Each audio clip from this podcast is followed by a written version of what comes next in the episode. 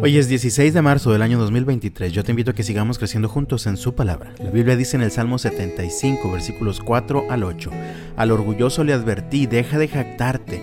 Al perverso le dije, no levantes tus puños. No levantes tus puños desafiantes contra los cielos, ni hables con semejante arrogancia. Pues nadie en la tierra del oriente, ni del occidente, ni siquiera del desierto, debería alzar un puño desafiante. Dios es el único que juzga.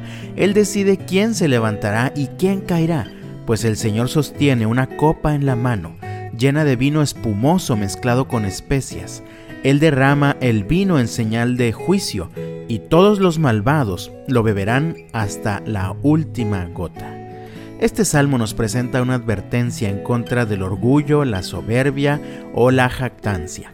Estas actitudes pecaminosas se manifiestan en forma cotidiana entre nosotros, cuando decimos, pensamos o actuamos guiados por ideas como, pues así soy yo y ahora te aguantas, o así me gusta a mí y así tiene que ser. Yo no necesito la ayuda de nadie, tengo todo lo que necesito para ser feliz.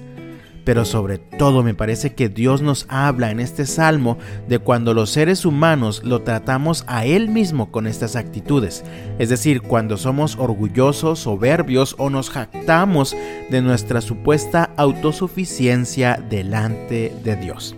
La advertencia es necesaria, pues se presenta a Dios como juez, listo para juzgar a todos los seres humanos. Leí en los versículos 7 y 8, Dios es el único que juzga.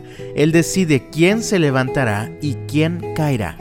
Pues el Señor sostiene una copa en la mano llena de vino espumoso mezclado con especias.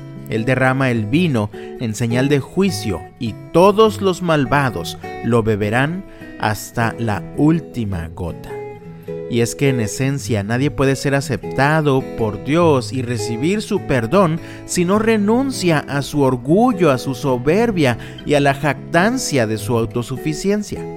Acercarnos a Dios lleva en esencia la necesidad de llegar con un corazón humilde, a veces humillado por nuestra propia rebeldía, por un corazón que reconoce que ha buscado por todos lados, ha intentado hacer de todo, pero nada ni nadie pueden satisfacerle de verdad como lo puede hacer solo el Señor.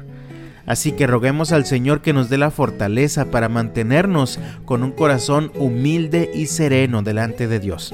Y hagamos nuestras las palabras del salmista en los versículos 9 y 10. En cuanto a mí, siempre proclamaré lo que Dios ha hecho. Cantaré alabanzas al Dios de Jacob, pues Dios dice, quebraré la fuerza de los malvados, pero aumentaré el poder de los justos. Que el Señor te bendiga este jueves y hasta mañana.